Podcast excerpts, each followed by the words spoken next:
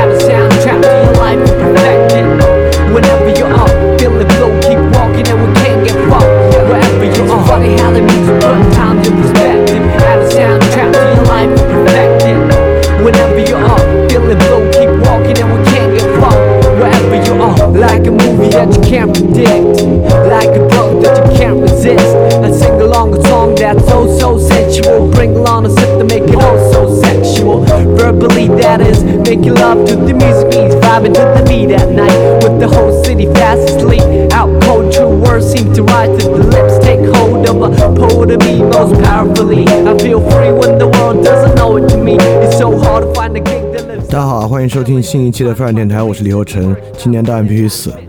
那么我们做一期这个饭店问答啊。因为最近其他事儿还真是比较多，所以最近做其他饭店节目做的稍微少一点啊。然后就尤其是二点零节目做的少一点，所以我争取多做一点问答 special 和 FF 三零节目，在这个呃其他事儿比较忙的周期补一补。这其他的事儿呢，也是跟饭店主体或者跟呃类似的事情相关的吧，但是比较占时间，我得做一些筹备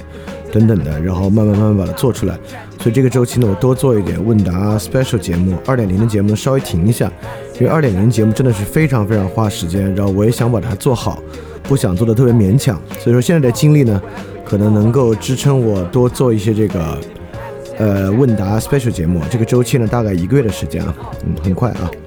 那这次呢，我们来回答一个问题。这个问题呢，在今年有这个疫情之后呢，也显得非常突出，因为疫情之中呢，豆瓣有一个小组就很火了。就这个豆瓣劝分小组，当然除这个小组之外啊，这个现象早在网上就很多了。所以这个同学的问题是这样的啊，他说呢，在之前亲密关系的节目之中，我也说过，很多人呢会对另一半全盘否定来让自己好受。他平时呢就刷微博啊等等等等圈子，包括生活中接触的熟人，就会看到他们感情失败的时候呢，很多情况之下会选择把聊天记录啊等等挂在对方。然后用这种公开化的行为啊，来求得一些安慰。他说是求得安慰，所以说呢，他觉得这种呢是亲密关系问题的一个延伸，是有了社交网络之后呢，亲密关系呢就显得没有那么纯粹化和个人了。所以说呢，无论是哪种观点啊，都很容易在网上找到赞同自己的人，包包括批判渣男啊，也很容易啊，在一个帖子下面群起而攻之。所以说，他就想问这样的一个情况。呃，到底是出于什么心理，会产生什么样的影响？确实如此啊！除了劝分小组之外，尤其在劝分小组之中，你都能看到，尤其是很多女生啊，她发现最后让她生气的是啥呢？是她的男友在微信群里和其他人吐槽她，这事让她自己非常非常生气。但我们可以想象，呃，在其他在过去可能会有啊，男人们在一起吃饭喝酒，吐槽自己的老婆妻子可能存在的。但今天呢，会变得更容易啊，他可以在微信群里吐槽起来。所以说，今天我们就来讲讲这个问题啊，就这个网络劝分。我们从网络劝分这个问题之上，能够得到一个什么重要的启示？当然，这个启示确实，我觉得是一个很重要的启示啊。通过网络劝分，我们可以看到，我们今天对于亲密关系的想象是一个特别单向度的事情。然后，这是今天主要要讲的。那么最开始呢，我们还是引这个托尔斯泰的那句名言，我们说啊，幸福的家庭都是相似的，而不幸的家庭却各有各的不幸。为什么今天的内容和这一句名言相关呢？因为在这句名言之中啊，幸福的家庭相似，而不幸的家庭各有各的不幸。但其实它的意思啊，包括在《安娜·卡列尼娜》这部小说之中呢，托尔斯泰很想讲的问题，也是这个个体生活、家庭生活很容易崩溃掉。这么一个问题，或者一种亲密关系吧，因为安娜卡列尼娜在后来里面的那个婚外恋啊，也不能说是个家庭，意思是说呢，这种人与人组合的关关系啊，实际上是很容易崩溃的。它如果呢要变好呢，是以比较类似的方式变好，而要崩溃呢，它有各种各样的方式都可以去崩溃掉啊。这个呢当然是以一方面的事实，从某些方面来看，不管是亲密关系还是家庭生活，都是比较脆弱的一个事情啊。尤其是在现在，在现代性情况之下，就是生活世界遭遇系统的入侵呢，它就会变得更加的脆弱。当然，今天我们很不愿意讲很多关于异化的东西啊，还完全没有讲这个事儿。但今天特别愿意说啊，你看，我们今天主要还是在讲网络劝分。网络劝分呢，当然是生活崩溃嘛，对吧？我们既然劝人分开或者怎么样呢，最后呢，大概会导致生活崩溃。但是呢，我们必须找这里面的一个细节，就在。网络劝分这个事儿之中，其实是有两种状态的。一种呢，是这个主人公啊，就是上网来倾诉的这个人，他的生活已然崩溃了。我们慢慢通过他的表述啊，来知道他的生活是怎么崩溃的。另外一种情况啊，是上网来发言的这个主人公，其实不太知道他的生活是不是崩溃了。是我们的解释，比如说劝分嘛。是我们告诉他，你的生活已经崩溃了，别多想了。因此呢，如果说生活崩溃这个事儿啊，从安娜·卡列尼娜这个不幸的家庭各有各的不幸，我们至少能看出一个事儿，就是它确实存在，生活事实上确实不可挽回，和生活也许在崩溃。我们来帮他确定生活是不是崩溃。那至少在劝分这件事儿上啊，是后者，也就是说，我们比较粗暴的做一个区分啊。假设前者呢是客观上生活已经崩溃了，后者呢是我们主观上逼迫生活崩溃，因此呢，网络劝分肯定是一种主观上逼迫生活崩溃的情况。也就是说，呃，如果你去看那些帖子啊，你会发现很多情况之下那个感情可能还有救的，但发到网上来之后呢就没救了，大家两劝两劝就分了。当然，我得说一句啊，就是我今天为了准备这个节目呢，看了很多，不管是豆瓣啊、虎扑啊、知乎啊，都看了很多。呃，确实还不是一边倒的，找不到一篇人们是劝和的。确实啊，就网上也是有好人存在的啊，也不能说。但是我我就我现在看的情况之下，呃，肯定是百分之五以下，就是在帖子里面能够说好话劝和的百分之五以下，就百分之九十五的人是劝分。好，我们就来看看这个网络劝分现象。这个网络劝分现象在在今年呢，尤其获得大家的这个注意。这个注意的原因呢，当然跟今年的疫情有关，因为今年疫情的原因啊，实质性的创造了很多异地恋。因为疫情爆发，采取采取封城政策的时候，很多地方呃春节都还没放完呢，所以说这个人口流动啊，返程上班啊，在很多地方，尤其是学校啊，在很多校，尤其学校好了，可能好了大学现在才开学，因此在过去大半年时间呢，呃，因为疫情的原因，创造了很多异地恋。那这个异地恋呢，是很容易导致分手的啊，所以在这个过程之中呢。这个豆瓣劝分小组，实际上就是一个在疫情期间变得很火的这个小组呢。其实，呃，在二零一八年就创建了，但在疫情期间呢，这个小组的数量就爆发性的增长。一是因为疫情的事儿，二是因为之前杭州那个就是在小区内杀妻分尸案的那个事儿，导致这个小组呢再一次的火了起来。那么这个小组呢是以女性居多，因此豆瓣小组呢在这个劝分这个事儿上是，呃劝女孩与男孩分手。当然在网上呢也有一个以男孩为主的劝分社区，这个社区呢就是虎扑的情感区。那虎扑情感区其实火起来呢比豆瓣的劝分小组要早得多。这个虎扑情感区啊已经形成了虎扑本身的一个文化了，这个文化呢就是绿帽文化。在虎扑之上呢，大概虎扑情感区的劝分都是因为女友或。和妻子出轨，那么可能男主人公啊在里面还有犹豫，大家劝他一一只要出轨就不要有这个任何的容忍啊，就立即劝他分手。所以说网络劝分这个事儿啊，其实男男女女都有。微博上呢，其实我看的相对较少，我主要看的就是豆瓣劝分小组和虎扑情感区上面的诸多劝分状况。那么为什么人们会想把自己的东西发到网上来呢？呃。过我我猜啊，这个问题问出来，绝大部分人心里都能有答案。但我想说的就是，之前这个答案很可能遮蔽了这个问题真正重要的部分。因为之前我们设想啊，为什么人们会把自己的感情经历发到网上来呢？我们很容易这么想，是他们想求安慰，是他们想在其他人之中找到一个共情的分担，或者呢，在网上他们特别希望以此来形成某种身份，这个身份给予他们安全感。这个呢，都是我们过去经常会想的。那么呢，很可能这个网上把自己的感情经历发出来呢，就是他上来诉苦，然后其他人呢来安慰他，让他别这样，或者他来诉苦，其他人来告诉他呢，我也是这样，我也经常遭遇这样的情况，或者他们有一些身份化的表述。但是实际上呢，如果我们仔细去看，比如说豆瓣劝分小组的帖子和虎扑情感区，很多时候人们的回复既不是安慰，也不是共情分担，也不是寻求身份。而是出主意，而很多发帖的人在这里来发帖，其实也是来寻求大家意见的，来让大家帮着判断一下现在情况是不是如他所想，他应该怎么办，等等等等。所以说，在这个情况之下，我们把这个地方看作一个情感发泄，不如更多的把它看作一个情感咨询。而且这地方叫豆瓣劝分小组啊，大概呢就是想分却分不掉。在这里咨询大家，看有什么办有什么办法可以让它真正的分掉这么一种情况啊。所以说，最开始我们设想，之所以会有网络劝分呢，是因为人们要求安慰、寻求共情分担和一个身份呢，实际上还不是。因此，它不是一种简单的情感共鸣，里面其实包含了非常多的实质性的生活咨询。这个生活咨询听起来挺复杂的，实际上没那么复杂。也就是说。这里面包含了很多告诉其他人你该去如何理解你现在处境的话，就是你的想法是错的，你的想法是不对的，或者你的想法是对的，它是什么什么样？包含了大量对于其他人生活的表述，对于其他人生活的评价啊，这个是我们对于网络劝分需要理解的。那为什么包含对其他人生活的表述和评价，让这个事儿变得这么重要呢？好，我就来说，我看了这么多之后啊。我觉得网络劝分实际上是个什么事儿？看了这么多之后呢，我认为网络劝分啊，我 我给它起了一个比较时髦的名字，我认为这就是一场大情大型众包情感崩溃写作。什么意思啊？意思是说，大多数网络劝分帖，不管是豆瓣豆瓣的劝分小组，还是虎扑情感区，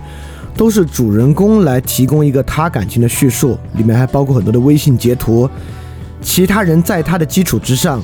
各自就像做一道阅读理解题一样。我来说，你们俩之间发生的是什么事儿？很多时候都是一个这样的东西。因此呢，我管它叫众包情感崩溃写作。也就是说，我来提供一个线索，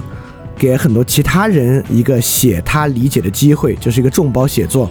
写作的主题是什么呢？写作的主题就是情感是如何崩溃的。就你们俩的生活已然是怎么样崩溃的？这个呢，就回到最开始我们说的一个问题啊，就托尔斯泰那句话，证明了生活的脆弱性和生活会以各种形式崩溃掉。那么我们也说了，网络劝分呢，更像是一种生活主观崩溃的方式。所以说，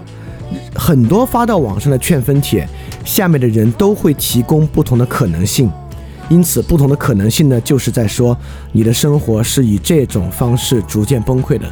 比如说，虎扑上有一个很有名的帖子，就是一个男的回家，他敲门，在敲门敲了十一分钟，他老婆才来开门。他当然有很强的被出轨的一个担忧，也就是说，为什么敲门这么久，他的老婆才来开门呢？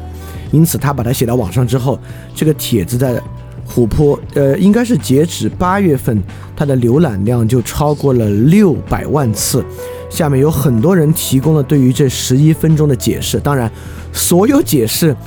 呃，反正我是没有看到有人解释说你想多了，没出事儿。每个人都在解释，按照原来那个人提供的线索，这十一分钟你的感情生活、你的婚姻生活是怎么样遭遇到一次出轨的。所以说。真正的网络这个劝分啊，在我看来呢，就不是一个求安慰、共情分担和这个形成身份的过程，而就是一个人们在你的基础之上告诉你，你的生活有此种崩溃的可能性。那么，如果有很多人回复呢，你就能够想到哦，根据我现在描述的情况，原来我的生活有这么四十种可能崩溃的方法。你都看到这个了，你还不分吗？你当然会分了，对吧？所以说这个劝分的效果肯定是非常明显的。你会经常看到这个当事人会回来更新，就说啊已经分了或怎么怎么样啊，很少看到最后能够选择在一起的。因此，在这个情况之下呢，我们才能够设想一个重要的问题，因为网上有人来说他的生活如何窘迫，如何糟糕，这种事情有很多人愿意看，当然是有很多人愿意看的。但是我们必须解释为什么有这么多人愿意发出来的这么一个问题。我们可以设想，如果一个人真的在生活中遭遇了很大的情感困境啊，他其实有很多方法求得安慰。他找到的朋友安慰他，他找个现在很多人确实可能找个备胎安慰他，或怎么怎么样。因此，他很可能并不是求得安慰。因此，网络的这个劝分和把自己的私生活、自己的感情生活、聊天截截图发到网上，他不是来找安慰的，他是来找什么的呢？他就是来找这个情感崩溃写作的。他是必须有很多人来告诉他，我该怎么理解我现在的生活处境，有没有我想象以外的我生活处境很糟糕的方式？当然，我们也知道，人最感人最担心的是什么呢？人，哎，我也我也不好说最担心的，但是至少在感情生活中，人特别担心惴惴不安，特别担心活在焦虑之中。你知道那个焦虑是个什么样的状态吗？焦虑呢，就是说靴子还未落地，我感觉我的生活出现了问题，但是吧，具体是个什么样的问题我不知道，就感觉生活的问题的包袱没有最终翻出来，因此我焦虑。所以说，为什么这么多人愿意发在网上呢？把自己的生活细节愿意发在劝分组和虎扑情感区呢？就是在这地方还真的可以起到劝分的作用。因为在这种众包情感崩溃写作情况之下，其他人确实可以根据你的写作帮你设想你的生活是怎么崩溃掉的，从而让你靴子落地，来去想一个你的办法。这里面呢，我大概简单。分析了一下，可能有三种方式啊，就是这些帖、这些小组或者论坛内部说的最多的三个内容。啊，这三个内容呢，我虽然今天我们说的口气和语气都是比较轻松的，但你往下听呢，还是会触目惊心，真的是触目惊心。也就是说，在网上呢，人们在以这三个方式告诉你生活崩溃的方式，并且给予你意见。第一呢，很多帖子的回复就是在说。坏，你所担忧的坏事一定发生，包括男的在虎扑说，我我的妻子或女朋友出轨了吗？那下面一定会告诉他，通过什么什么分析，他肯定出轨了。你不用你不用想，比如说一个女孩在豆瓣劝分小组发啊，我男朋友对我这个是 P A P U A 吗？下面有人就会告诉你，别你放心，肯定是 P U A。在虎扑上，一个男生说啊，我是他的备胎吗？下面人通过分析告诉你，放心吧，你肯定是备胎。所以说，这里面的很多分析就是从各种各样不同的视角帮助你分析啊，坏事儿已经发生了，坏事儿必然发生。哦，这个呢只是第一步，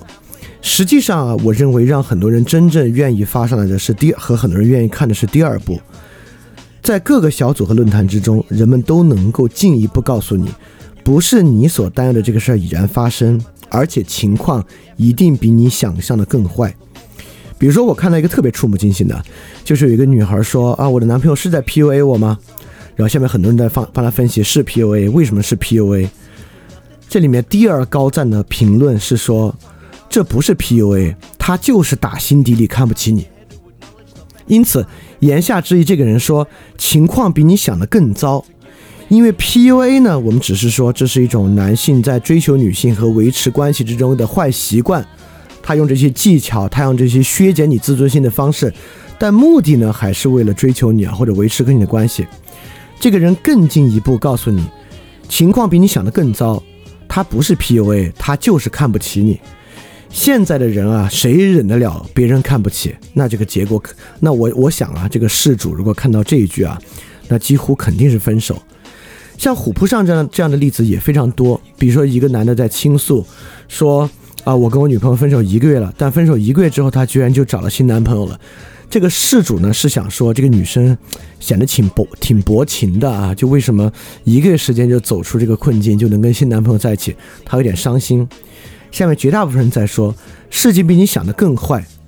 他们肯定在你一个月之前，他们俩就认识就开始了，说不定啊，你是被出轨分手的，你都不知道，或者说这个男的早就是他的备胎了，你不知道而已。就是这种想象啊，在事主看到，当然会让他非常非常的伤心和难过。但是在很多帖子里面，我们都能看到人们告诉你，为什么事情比你想的更坏，一定事情会走向一个更坏的方式。那么在所有这些之中呢，人们就还会给这些事主一些意见，这些意见呢也非常触目惊心。也就是说，为什么现在一定要选择伤害？也就是说，因为很多人上来是寻求意见的嘛，我应该怎么做？那么人们都会告诉你，你应该选择伤害他。比如很多女孩上来说，呃，我想跟我老公离婚，人们一定会说，你不仅应该离婚，你还应该想办法让他净身出户。啊，男孩这边也一样啊。比如说这里面有个帖子，我印象比较深，是有一个男孩，他的妻子，他的妻子结婚之后呢，出轨了一个健身私教。出轨健身私教之后呢，被他抓住，然后抓住之后呢，呃，他妻子呃就要央求他原谅，并承诺绝对不再这样。然后这个人呢也很爱他的妻子，他也觉得似乎啊他心挺软的，觉得是不是该原谅？下面的人就出这样的主意，就说啊，即便要原谅，你也应该先离婚。如果你的妻子真的很想挽回，让他想办法来劝你复婚。哇！我当时读到这一句，真的觉得哇，这些人心真的是够坏，对吧？我猜啊，那个事主看到这句，可能也会觉得有道理，对吧？我妻子犯错在先，我觉得我们俩可能能够再继续下去，我也想原谅他，但是我是不是要看他的这个认罪态度好不好啊？我要看他认罪态度好不好？那这个人说的有道理啊，我先跟他离，他要是真那么爱我的话，那他想办法来求我复婚呗。啊，下面下面马上就有人出主出主意了，就说啊，这个人啊，狗改不了吃屎，你要复婚可以啊，复婚啊，这个婚前财产公证啊，等等等，你要做起来，免得以后自己吃亏，等等等等啊，这个吃亏话还写的很难听，就免得你以后再赚钱，你的钱却让一个健身私教得了，就就这种话。因此，在不管是豆瓣还是虎扑上呢，人们不光告诉你坏事一定发生，不光告诉你比你想的更坏。人们还要告诉你，你选择伤害是合理的，因为事情已经够坏了，所以你现在就该报复，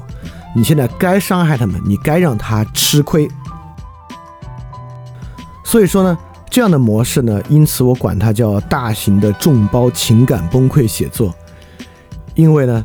为之所以发这些东西啊，其实就是其他人来扩展理解你的生活，来告诉你。你的生活已经脆弱到以何种、各种各样不同的可能性崩溃了。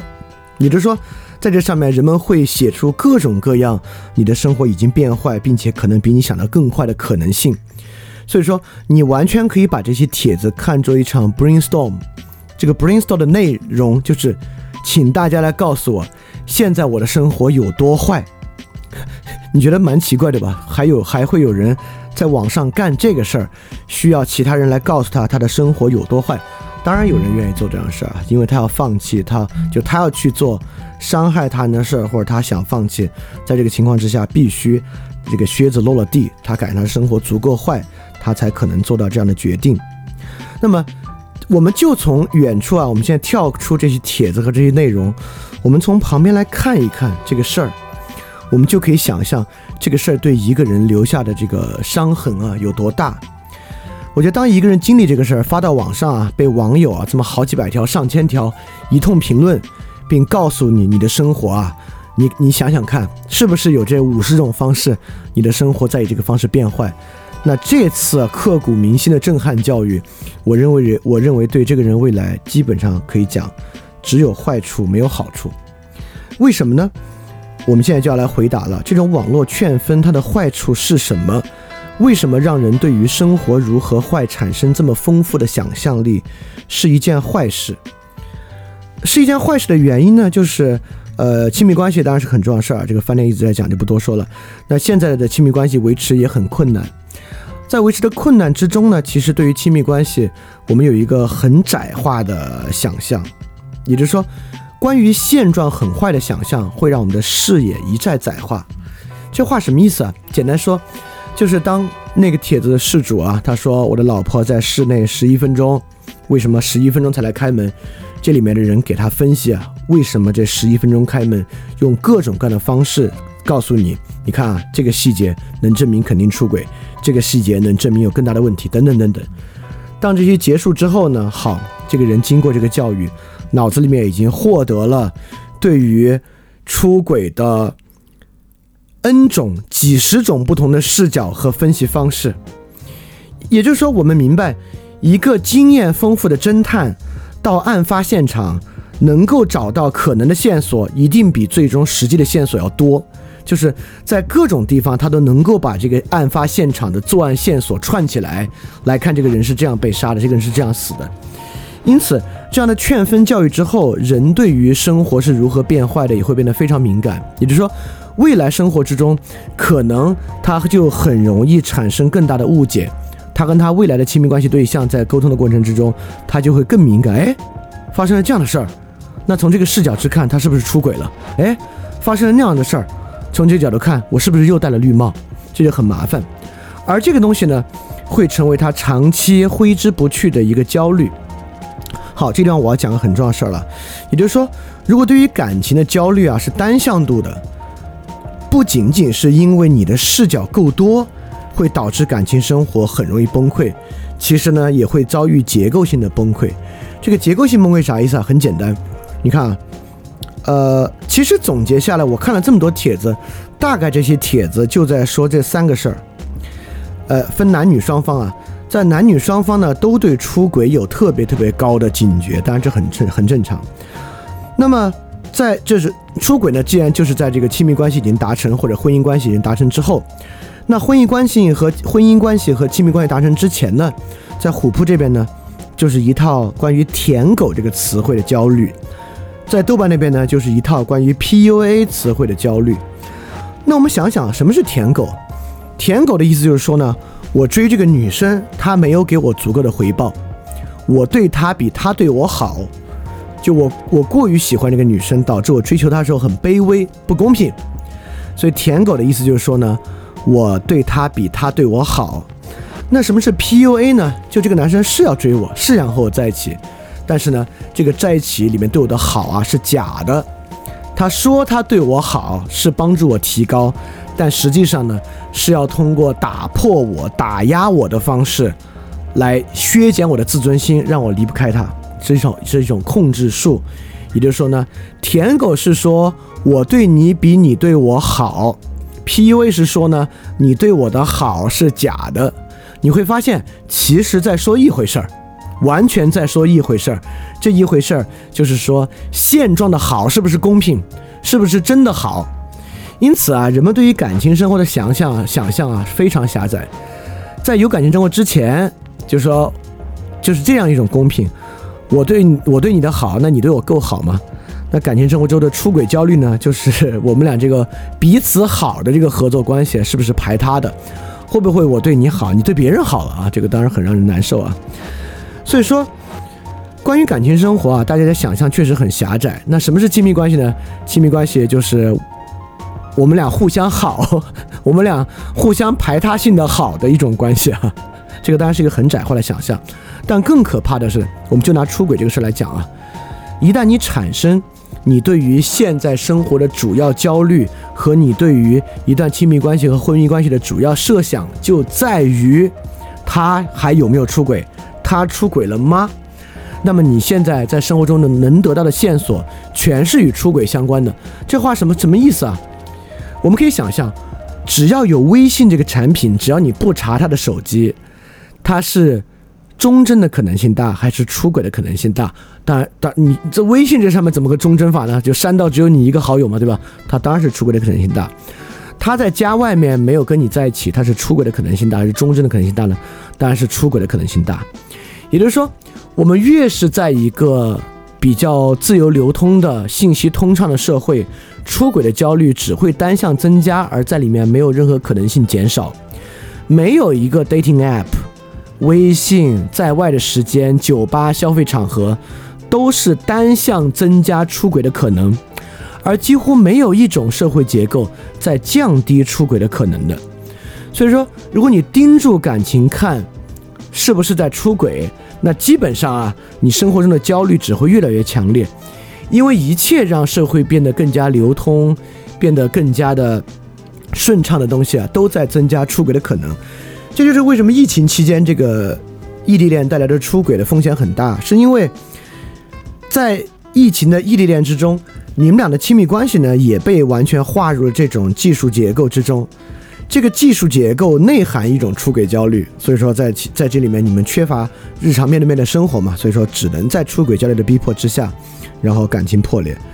意思是说，如果一个人对自己感情的描述向度最令他焦虑的一个维度就是出轨或非出轨，那么他现在就要面临一种一切社会环境、技术事实都在让出轨变得更容易的情况之下。你要天天琢磨这事儿，盯着这事儿看，那基本上最后只能理解为出轨。那么这个舔狗和 PUA 也是一样，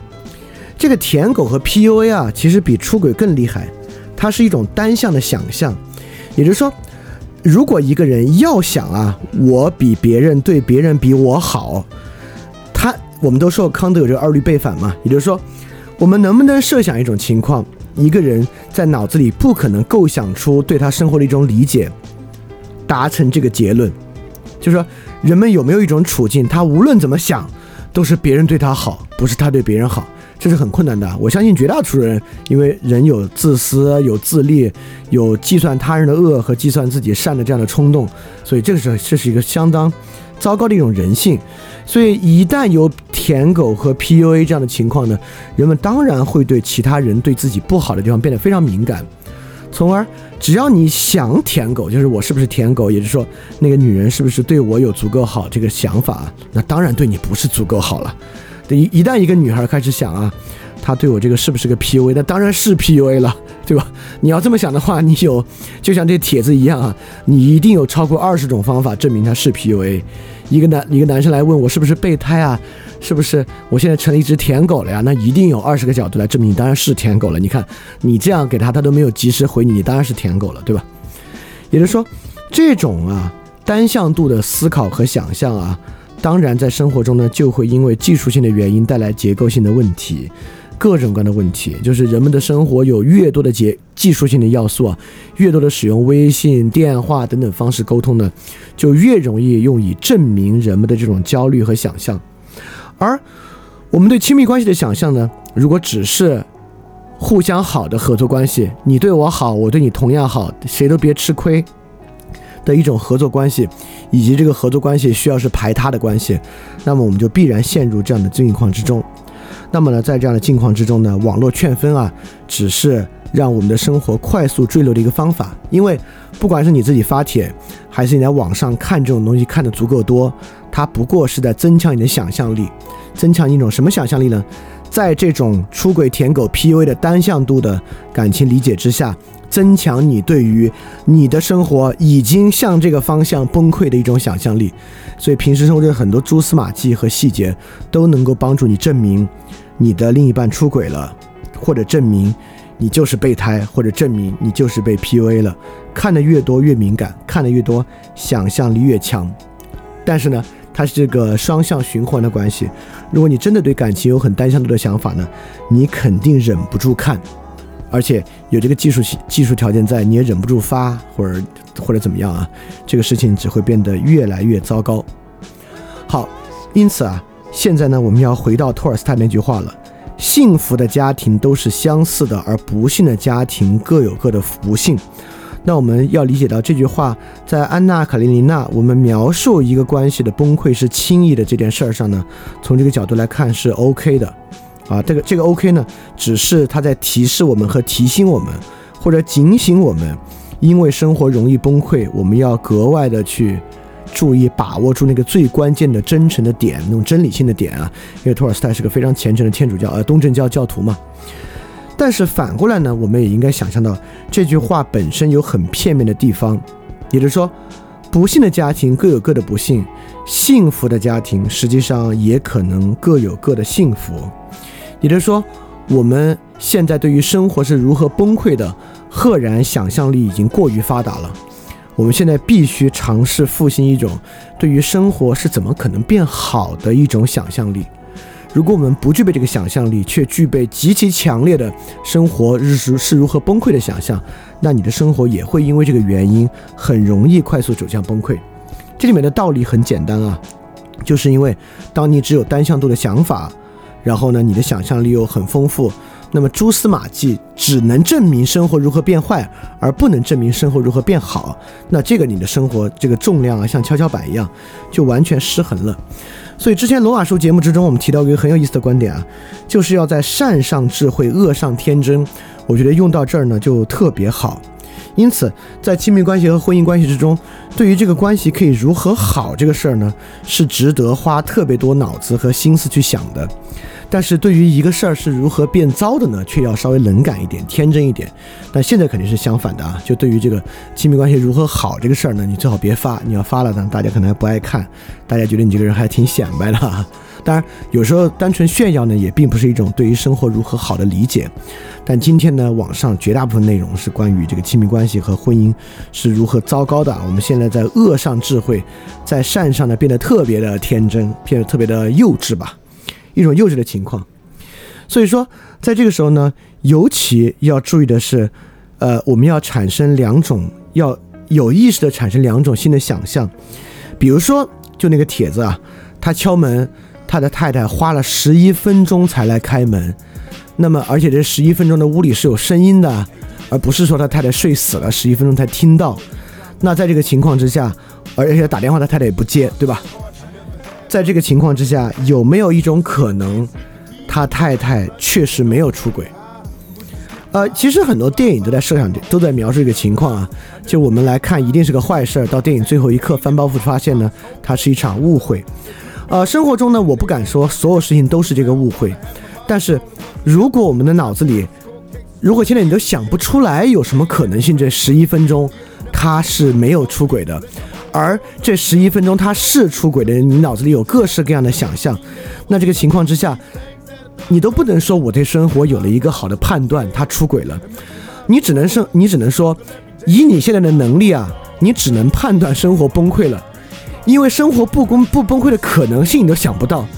这根本就不是一个判断，就你只有能力判断生活崩溃，因为你设想不了生活怎么变好，对吧？所以说，即便在很单向度的维度之上，即便我们在短时间内啊难以逃离的要去算计，我对他好，他对我是不是同等的好，我们俩是不是在排他关系之中，那么至少我们对他人是如何对我们好的这件事儿。需要有足够的想象力，因为我猜啊，这个人啊，现在内心戏都很丰富，对于自己啊，为了他人是如何含辛茹苦，这个事儿想象力非常丰富，在心里啊都能把自己想象圣徒一样。但是对于他人为我们忍耐了什么，为我们做了哪些好事儿，为我们在心里面有哪些承担这事儿呢？却往往，呃，其实都不去想，也不知道该怎么想。就你把自己含辛茹苦那劲儿往他人身上想想，很多时候呢，实际上你是比较容易去理解到他人是怎么对你好的。因此，我想说的第一个想象力呢，就即便是我们对亲密关系和婚姻关系，就只能维持一种单向度的想象。什么叫好的亲密关系？就是你对我好，我也对你好，而且是排他的。OK，即便如此，那你也要想，在什么情况之下，我们能够更好的理解他人对我们的好。那我们最好对于他人对我们是如何好这个事儿敏感一点，想象力丰富一点；而对于我们如何对他人好这个事儿，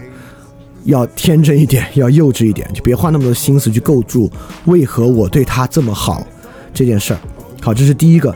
那这个单向度的想象呢，当然是不够的啊，是因为你用这个单向度想象很难去抵抗，比如说出轨这个事儿，你很难去抵抗 dating app、微信啊等等东西的存在。那么在第二个事儿上呢，你需要有一个更广泛的想象，也就是说，你必须能够想象亲密关系的实质啊，并不是你对我好，我对你好这么一件事儿。那亲密关系的实质是什么呢？这里面就是我特别想说托尔斯泰那句了，就是幸福的家庭呢，其实也未必那么相似，他们有各式各样不同的方法。那么其实我们也能想象，比如说两个人都是人权律师。那么他他们这段亲密关系，当然就是在一起能够如何更好的对他人好，才是他们这个关系的实质。因此，是不是舔狗，是不是 PUA，是不是有出轨焦虑，并不在他们探讨和焦虑的核心。那么，也有那种亲密关系啊，今天的人可能听着不是特别乐意啊。就比如说，呃，一一个比较类似家庭主妇，然后嫁给一个政治家，或者嫁给一个经济学家、科学家，然后照顾他的生活起居，以这个人的事业成就作为自己生活成就的一部分。当然，这个不符合现在都人人独立的个人主义模式，但这种情况也存在的。那么在这个情况之下呢，那两个人的生活主轴就是那个人的事业，这个亲密关系或这段婚姻的好坏就是那么一件事儿。当然，现在。导致很多人的婚姻稍微变得好一点的，其实就是他们以一种别的方式产生了婚姻生活和家庭好的想象，是什么呢？就是当他们生出孩子之后，这段亲密关系、这段婚姻，尤其这段婚姻，它的好就取决于这个孩子是不是在健康的成长。那么在孩子是不是健康成长之上呢？这个想象的可能性就比一个单向度的你对我好，我对你好要多得多。所以确实，我们能发现，现在很多人生出孩子之后呢，他们的婚姻啊就会好一些，是因为这到底给他们提供了一个新的设想方式。所以说啊，这个孩子呢，确实看起来对婚姻生活，对在很大情况下还是很重要的。但是这个基本上能维持到孩子上初中、上高中啊，很多人又维持不下去了。所以说我也不认为孩子是一个呃终极解法，能够一举解决所有问题。所以我们还是要想这个亲密关系。到底除了你对我好，我对你好，能有什么想象力？通过刚才的例子，其实你也能发现，就你在生活中，你得有个追求，才可能产生我对你好，你对我好之外的想象。这个好这事儿啊，大概是互相支撑对方的消费生活，互互相关照对方的健康状况，等等等等的。因此，如果你的生活本身就缺乏追求，缺乏在消费生活和赚钱以外的一个想象和一个想法的话，那你自然不可能想到任何亲密关系和婚姻生活好的想象。那只有你自己产生了一种价值关怀、一种追求，那这个东西呢，才可能跟一个近距离的亲密关系产生关联，填充到这个关系之中。啊，所以说，怎么能产生这个想象呢？我得说，这个想象当然不容易。这个想象既需要见识，也需要能力，才能去填充到。那么在这个想象之后呢，你可能反过来才把托尔斯泰的话做了一个大的调转。幸福的家庭各有各的幸福，而不幸的家庭却都是相似的。他们相似在哪里呢？不幸的家庭就是都关注这个出轨还是非出轨，是舔狗还是 PUA 这样的彼此之间，你对我好，我对你的算计，并且在这个算计上配不平，算不过来。并且对于在算不过来情况之下生活的崩溃，都有太丰富的想象力的情况之下崩溃的，而幸福的家庭呢，都是在这些单一的单向度的视野之外，以别的方式充实了他们对于亲密关系和婚姻生活的想象，才变得好的这么一件事儿。所以到最后呢，今天其实我们最想说的是，为什么会有网络劝分这个事儿，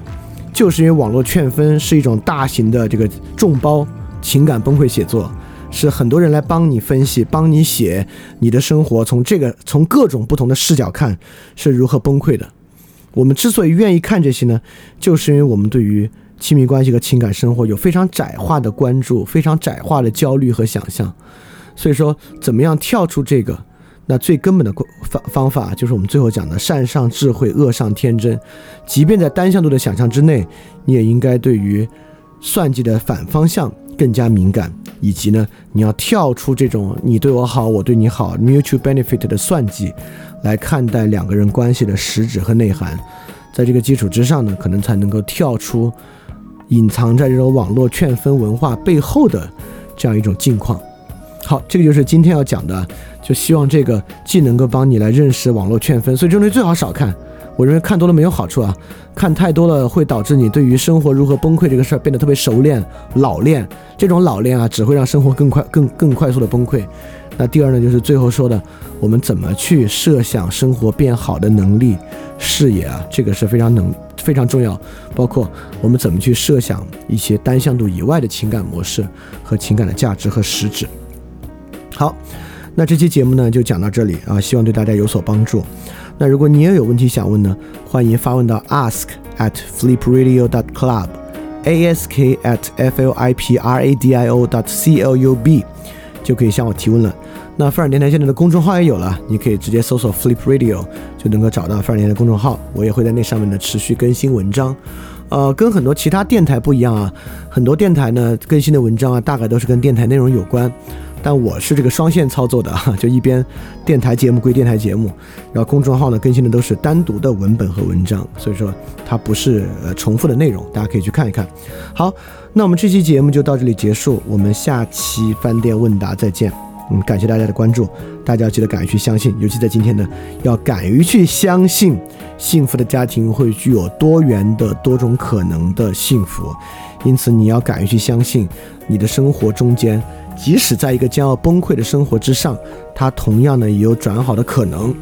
说到最后呢，我不得不补充一点，刚才在中间过程之中，我可能没有举出这个例子，也就是说，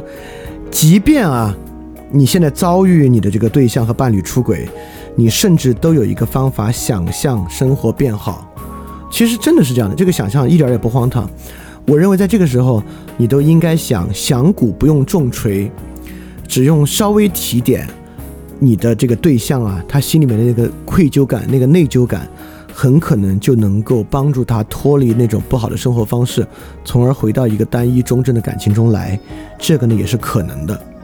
而采用那种疯狂埋怨的方式啊，呃或者讽刺的方式呢，很可能会适得其反。因此，你在这个时候，你依然在相信对方。那种变好的可能性和能量，如果你相信对方是个坏的人呢，就是这种出轨只会一再出轨呢，那你也会呃变得非常的极端，变得非常的刻薄。但如果你是你相信对方是一个不错的人，这个呢可能只是一时的一个错误呢，那响鼓不用重锤，稍加提点呢，对方的负罪感自然就会恢复啊。这这也是一个呃我们可以去设想不同生活变好里面各种各样设想的角度吧，这肯定是不可能穷尽的。啊，这个是需要去练习，需要去慢慢熟练的。我们现在赫然对于坏的熟练程度大大大于了对于好的熟练程度，这是个很大很大的问题。好，补充这一句，我们下期再见。